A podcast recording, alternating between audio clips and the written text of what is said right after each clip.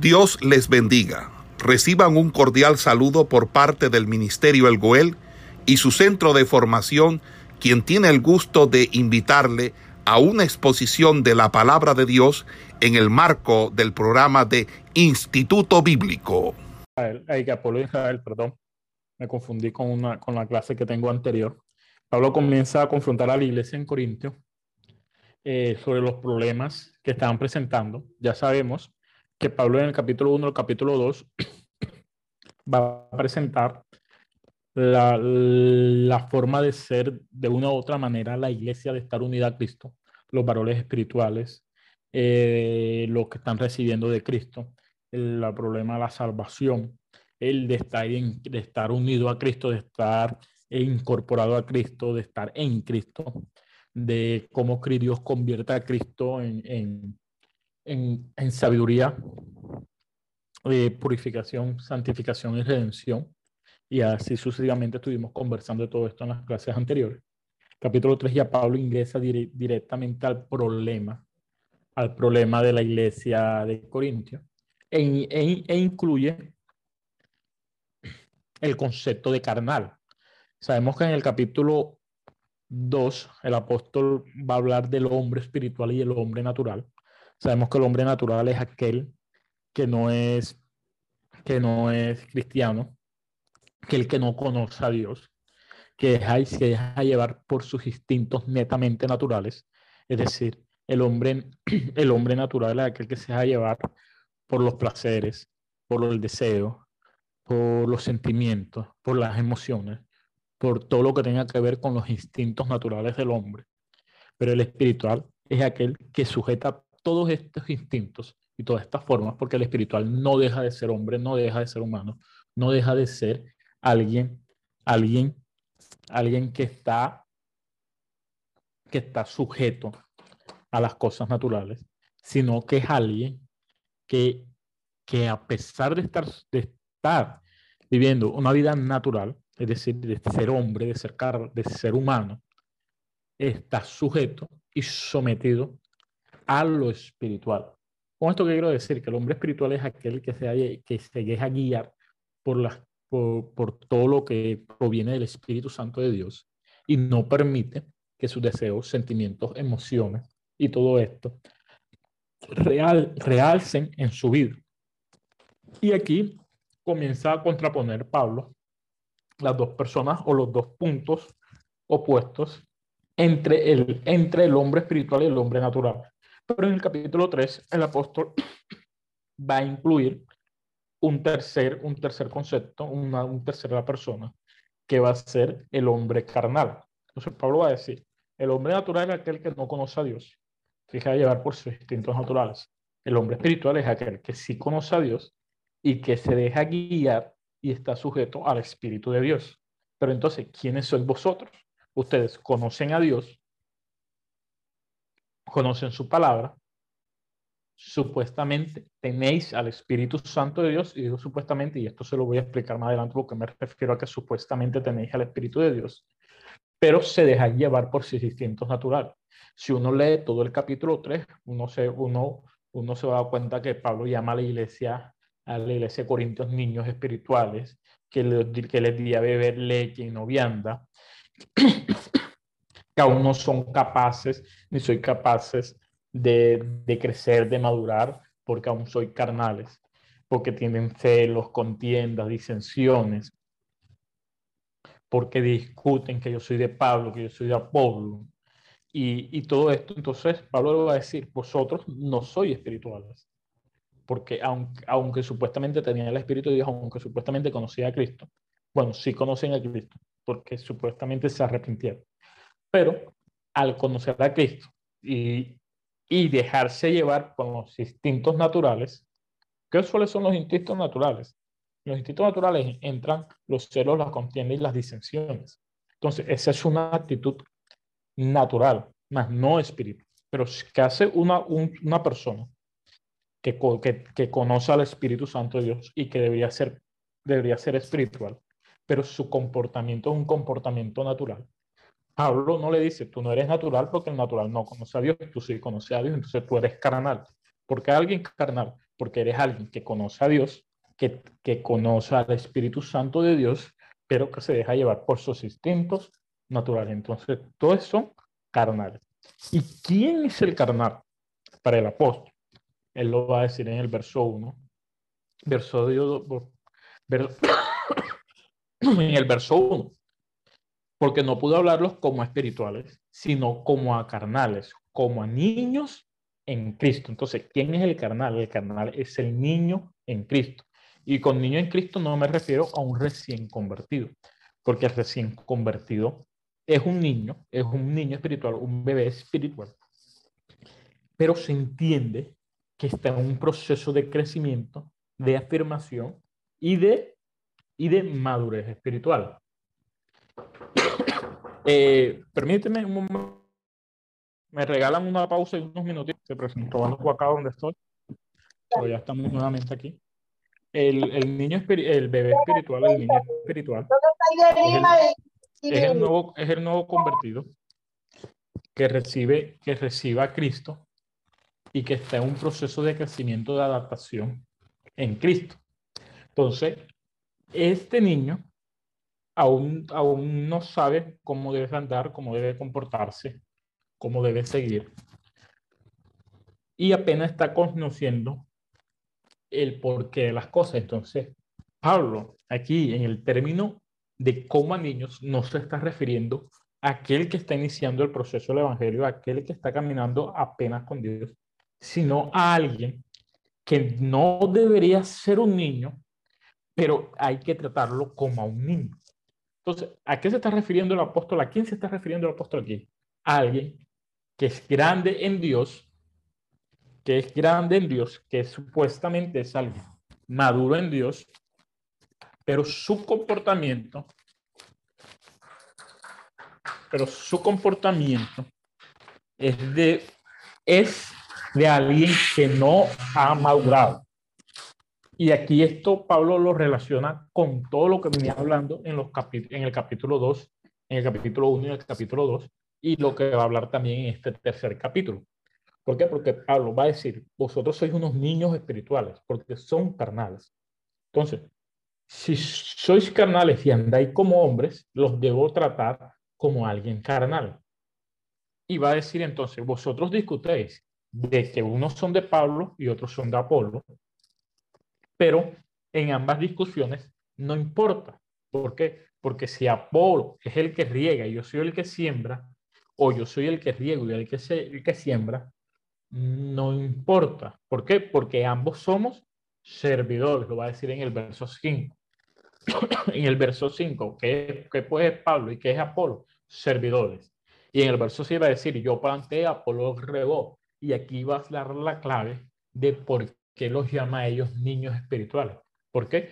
Pero el crecimiento lo ha dado Dios. En el 7 va a decir, así que ni el que planta es algo, ni el que riega, sino Dios que da el crecimiento el hecho significativo del crecimiento va a tomar más énfasis a lo que Pablo inicia de que los trata como a niños. Es decir, si yo tengo que tratar a alguien que supuestamente ha crecido como niño, significa que hay una malformación. Entonces, si el crecimiento lo da Dios y el crecimiento de Dios es perfecto, y, y, estos, y, estas, y estos cristianos no tuvieron un crecimiento adecuado, sino que estuvieron mal formados, entonces por eso hay que tratarlos como niños, significa que no estuvieron unidos a Dios, porque el que está en Cristo, por medio de Cristo, o sea, para yo estar en Cristo, leímos en el capítulo 2 y en el capítulo 1, que por medio de Dios, por medio de Él, estáis vosotros en Cristo. Es decir, por medio de Dios estamos en Cristo. Pero sabemos, y la misma palabra nos va a dar claridad, que el único camino al Padre es Cristo. Es decir, es decir, que para yo estar unido a Dios y a la vez, y para yo estar en Cristo, necesito a Dios. Pero para poder llegar a Dios, necesito a Cristo. Pero todo aquel que está en Cristo tiene al Espíritu Santo de Dios. Por lo tanto, todo el que está en Cristo es un hombre espiritual. Pero si no soy espirituales, sino carnales, significa que no tenéis al Espíritu de Dios, porque el hombre espiritual es aquel que tiene al Espíritu, pero el natural no lo tiene. Es decir, que el carnal que está en el medio, en el medio de ambas dice tenerlo, pero no lo tiene. Por lo tanto, el carnal no puede tener al Espíritu de Dios, porque el que tiene al Espíritu de Dios se le trata como un hombre o una mujer espiritual. Por ende, si no tiene al Espíritu Santo de Dios, significa que no está en Cristo. Y si no está en Cristo, significa que no está en Dios. Porque por medio de Dios es que estáis vosotros en Cristo. Y si no está en Dios, significa que no ha crecido, que no ha obtenido el crecimiento que da Dios. Por lo tanto, no se le puede llamar un hombre espiritual, sino un niño. Entonces, todo aquel que demuestra actitudes contrarias a lo espiritual en la iglesia es un carnal. Según el apóstol Pablo a los Corintios, el apóstol Pablo a los Corintios lo está llamando hombres carnales. ¿Por qué? Porque Apolos y yo somos colaboradores de Dios, somos labranza de Dios, va a decir el verso 9. Conforme a la gracia que me ha sido dada, yo como perito arquitecto puse el fundamento y otro edifica encima, pero cada uno mire cómo sobreedifica. Porque nadie puede poner otro fundamento que el que está puesto, el cual es Jesucristo. Es decir, que para poder Dios dar el crecimiento, debemos estar en el fundamento el cual es Cristo. Es decir, que si Dios da el crecimiento, Dios no me puede dar el crecimiento si yo no estoy en Cristo. Y si yo no estoy en Cristo, es porque yo no estoy en Dios. Entonces, cada una de la, de la, de la, de la Trinidad y cada persona de la Trinidad se ve reflejada en el desarrollo conceptual que da el apóstol Pablo sobre cómo se necesita cada una de las tres partes para poder tener un correcto crecimiento. Por eso es complicado que, que un ministro que no ha tenido la manifestación del Espíritu Santo en su vida tenga un desarrollo acorde a lo que la exigencia ministerial le permita, porque quien nos prepara para el ministerio y quien nos ayuda a estar preparado para el ministerio y quien nos guía en medio del ministerio es el Espíritu Santo, el Espíritu Santo de Dios. Y recibir al Espíritu Santo de Dios no, no es ese simbolismo católico que se, que se mueva alrededor de todo esto, sino es un hecho mucho más amplio y mucho más significativo de, de su palabra.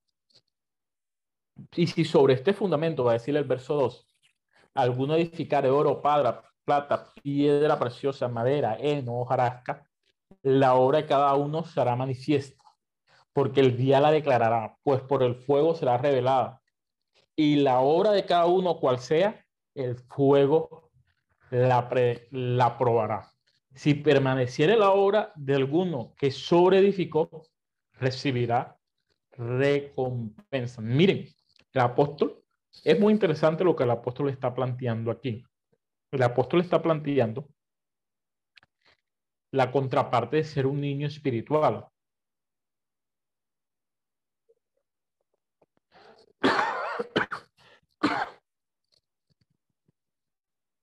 Porque la, la, la única forma que la edificación sea, sea, sea, sea demostrada, sea demostrada, va a significar, va, va a ser a través del fuego de la prueba. Es decir, la única forma de que alguien pueda superar el fuego de la prueba es siendo un hombre o una mujer espiritual, es decir, habiendo teniendo el crecimiento que solo puede dar Dios. Pablo va a usar la figura de oro, plata, piedras preciosas, madera, heno, paja, para, para, para, para que no la interpretemos de una forma literal o, o alegórica, ni tampoco aplicarla de una forma incorrecta. La, meta, la, la, metáfora que el apóstol quiere comunicar es que la calidad del edificio debe ser como la del cimiento. Los materiales usados para construir la, la estructura deben congeniar con la durabilidad y magnificencia del fundamento. Es decir, si Cristo edificó con oro, yo debo sobreedificar con oro, no con paja, no con heno, no con madera, no con piedra preciosa. Eso es lo que el apóstol está diciendo. No quiere decir que Cristo edificó con oro, sino que Cristo creó una edificación espiritual. Es decir, el cimiento que Dios ha colocado es la revelación en Jesucristo. Entonces el edificio debe reflejar la revelación de Jesucristo en cada uno de nosotros y en cada una de sus fases de construcción. Es decir, Pablo va a mencionar seis artículos que presentan en orden descendente de calidad, del oro a la paja, es decir, del más, del más valioso al menos valioso.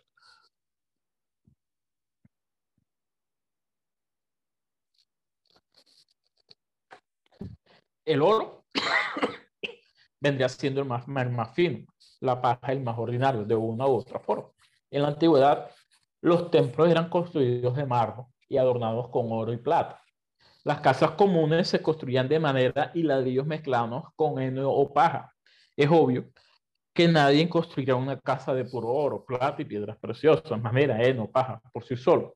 Estos materiales no se prestan para construir una, una, casa de alguna manera compleja. Entonces, la importancia de lo que está hablando el arquitecto no es la importancia de estos materiales, sino la importancia del fundamento.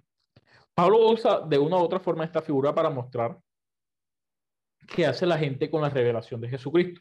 Algunos viven, algunos viven según esa palabra, la aplican a su vida diaria y se van desarrollando espiritualmente a medida que buscan edificar, edificarse y edificar a sus hermanos. Estas personas estarán vitalmente, de una u otra manera, interesadas en la sana doctrina y en la, en la predicación pura de la palabra de Dios.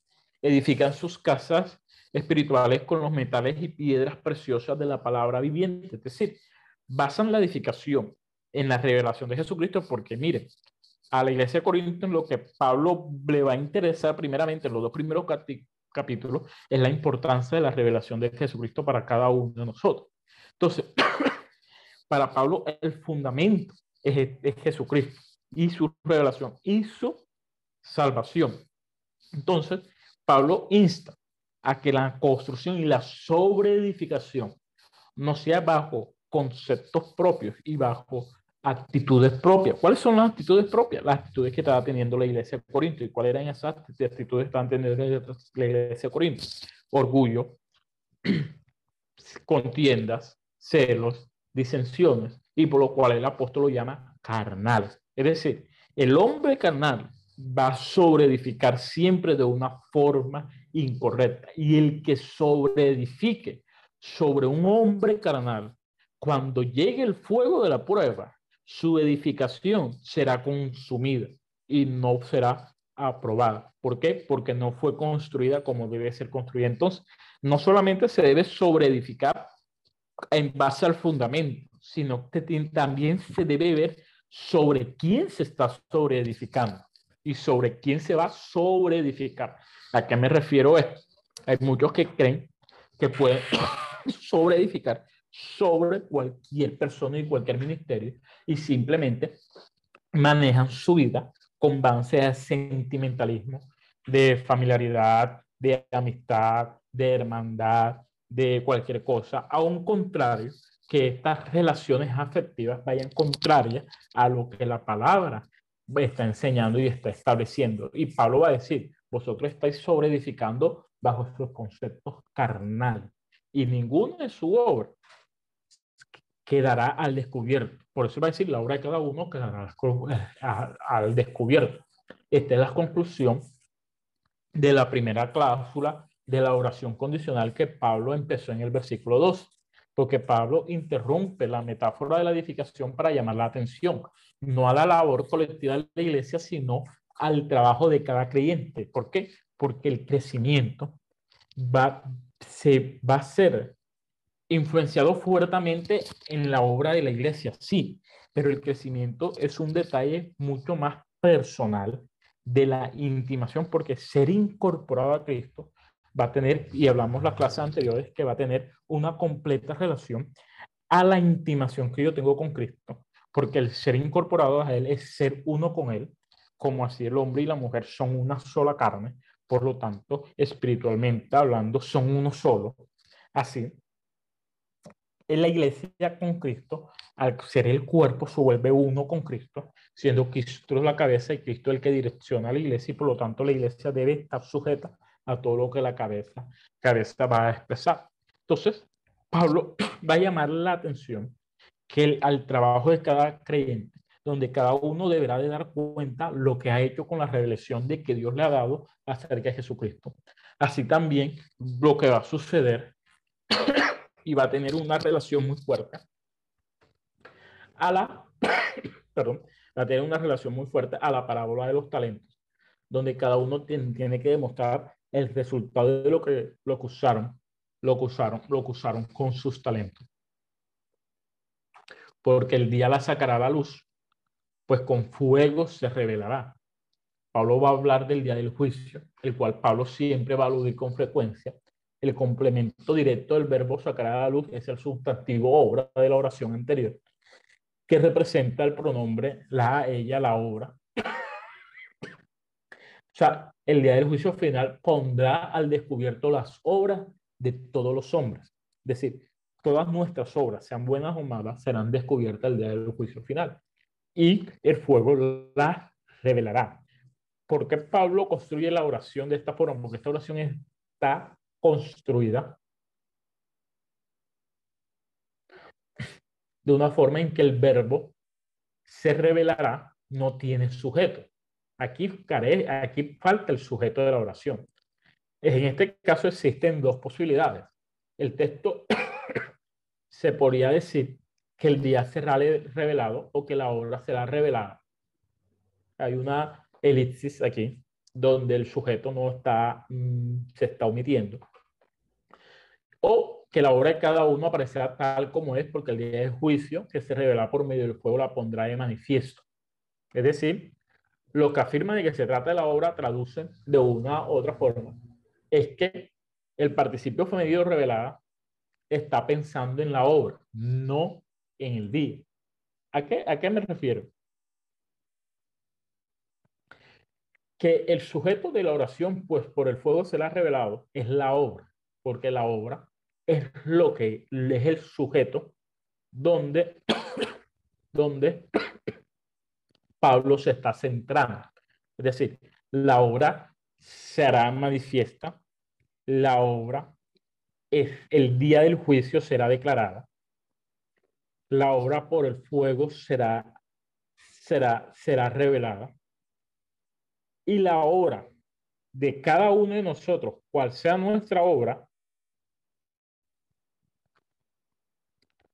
cual sea nuestra obra, eh, el fuego la probará. Eh, hay un hermano que escribió que se cayó la señal. Los demás hermanos me escuchan bien.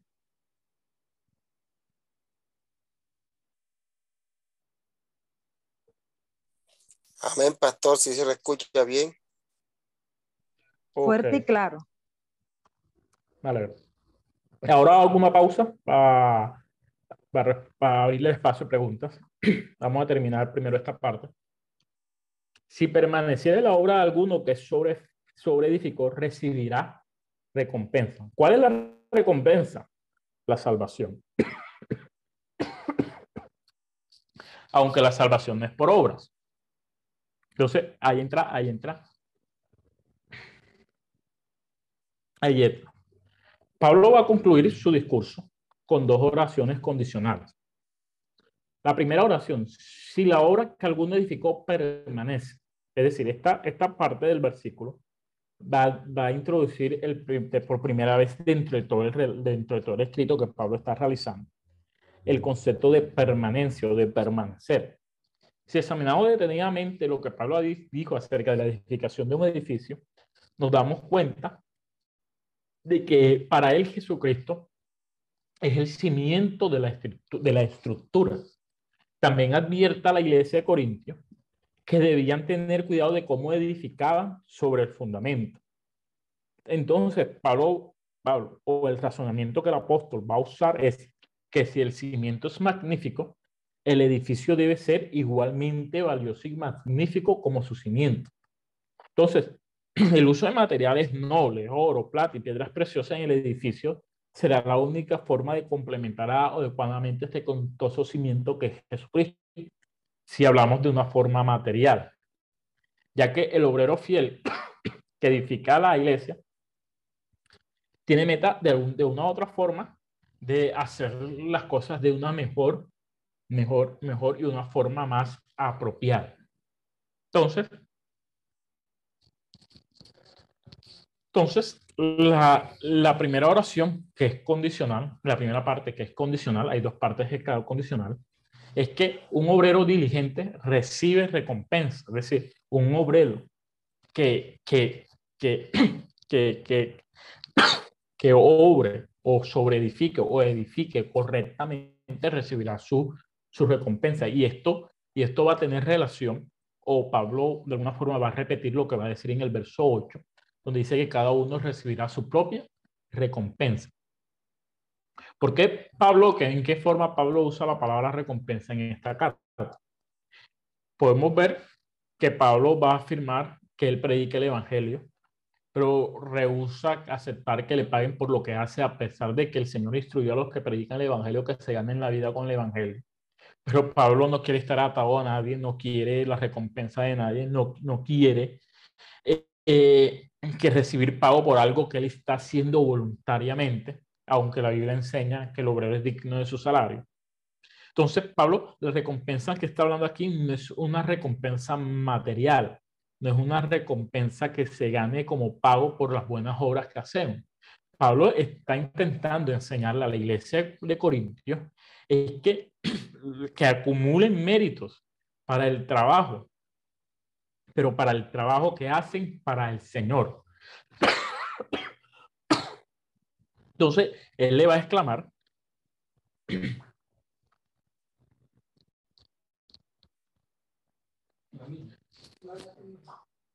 ¿Me permite?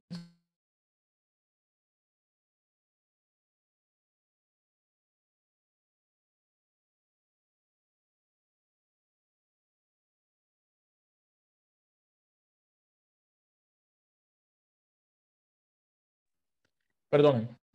Eh, Pablo va a hablar y va a decir que el cristiano no vive su vida como un casa recompensa, sino que por gracia y misericordia del Señor así vive. Solo así el Señor coronará el esfuerzo de cada uno de nosotros con bendiciones indispensables y hasta lavará al obrero diligente. Esta es la, la forma en que el obrero quiere recibir su recompensa. Entonces, las recompensas del obrero no son recompensas materiales. Pablo no va a especificar, no porque el obrero no pueda recibir recompensa material, porque la Biblia deja clara que el obrero es digno de su salario. Lo que Pablo está intentando enseñar a los corintios que el objetivo por el cual ellos están edificando el evangelio no son estas recompensas. En la segunda condicionante que el apóstol va a colocar en este verso, va a ser que si la obra de alguno se quema, sufrirá pérdida. Esto es la contraparte de lo anterior. Si la obra se sostiene, seremos recompensados. Si la obra se quema, sufriremos pérdida.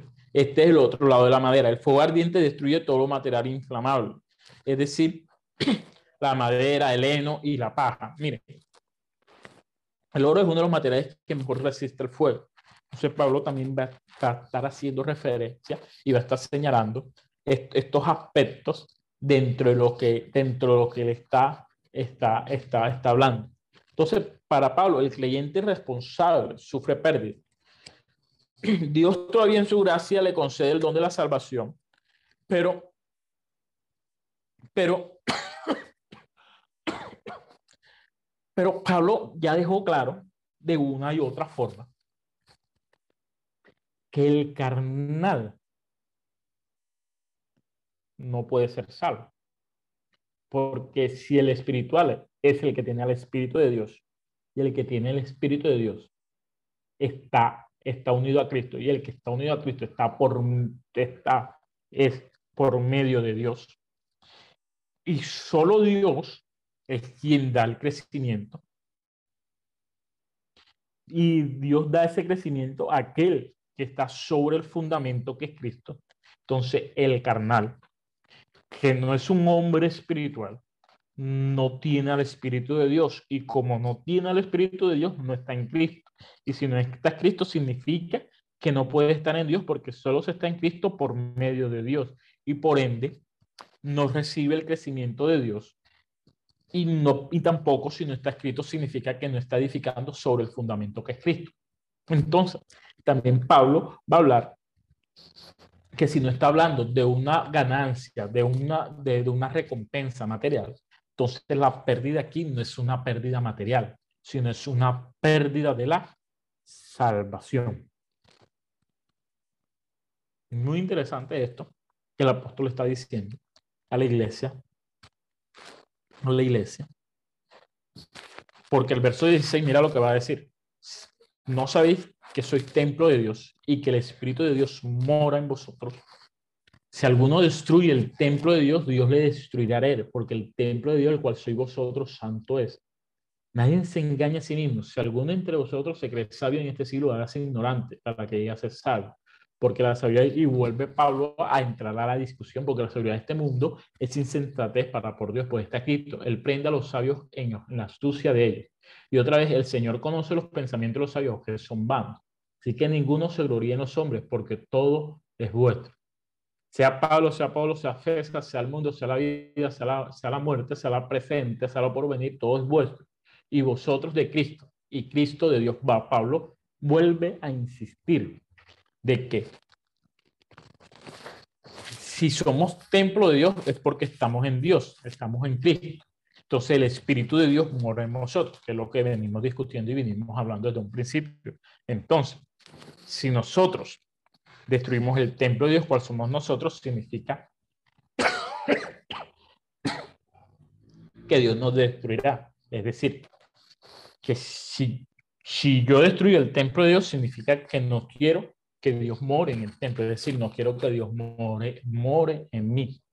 Pablo va a estar haciendo estas referencias sobre lo que es tener al Espíritu Santo siendo un hombre espiritual y cómo el hombre espiritual, teniendo el Espíritu Santo, puede estar en Cristo, puede ser incorporado a Cristo, pero esa incorporación solamente se da por medio de Dios. Pero entonces, si no tengo uno, no tengo nada. Es como, es como el fruto del Espíritu. Hablamos y separamos los frutos del Espíritu como cosas distintas, pero sabemos que la palabra hablar que el fruto del Espíritu es uno solo y que ese desglose que va, que va a hacer el apóstol al escribir sobre el fruto del Espíritu va a hacer referencia a la cualidad que tenemos, al fruto que debemos tener todos, que somos hombres espirituales teniendo el Espíritu de Dios en nuestra vida. Entonces, si nosotros somos de Cristo y Cristo es de Dios, por lo tanto, nosotros, si estamos en Cristo, estamos en Dios. Y si tenemos al Espíritu de Dios nosotros y nosotros estamos en el Espíritu Santo de Dios, estamos en Cristo y estamos en Dios. Entonces, si no estamos en uno, no estamos en ninguno. Y si estamos en uno, estamos en todo. Es esto lo que va a expresar apóstol Pablo. Y si no estás en todo, sois carnales y por ende no podéis ser salvos. Amén. Vamos a hacer una pausa aquí. Quiero saber si alguno tiene alguna pregunta. ¿Alguno quiere preguntar algo acerca Esperamos que este estudio haya sido de bendición para su vida y ministerio. A Dios sea la gloria. Este es el Ministerio El Goel, vidas transformadas para cumplir el propósito de Dios.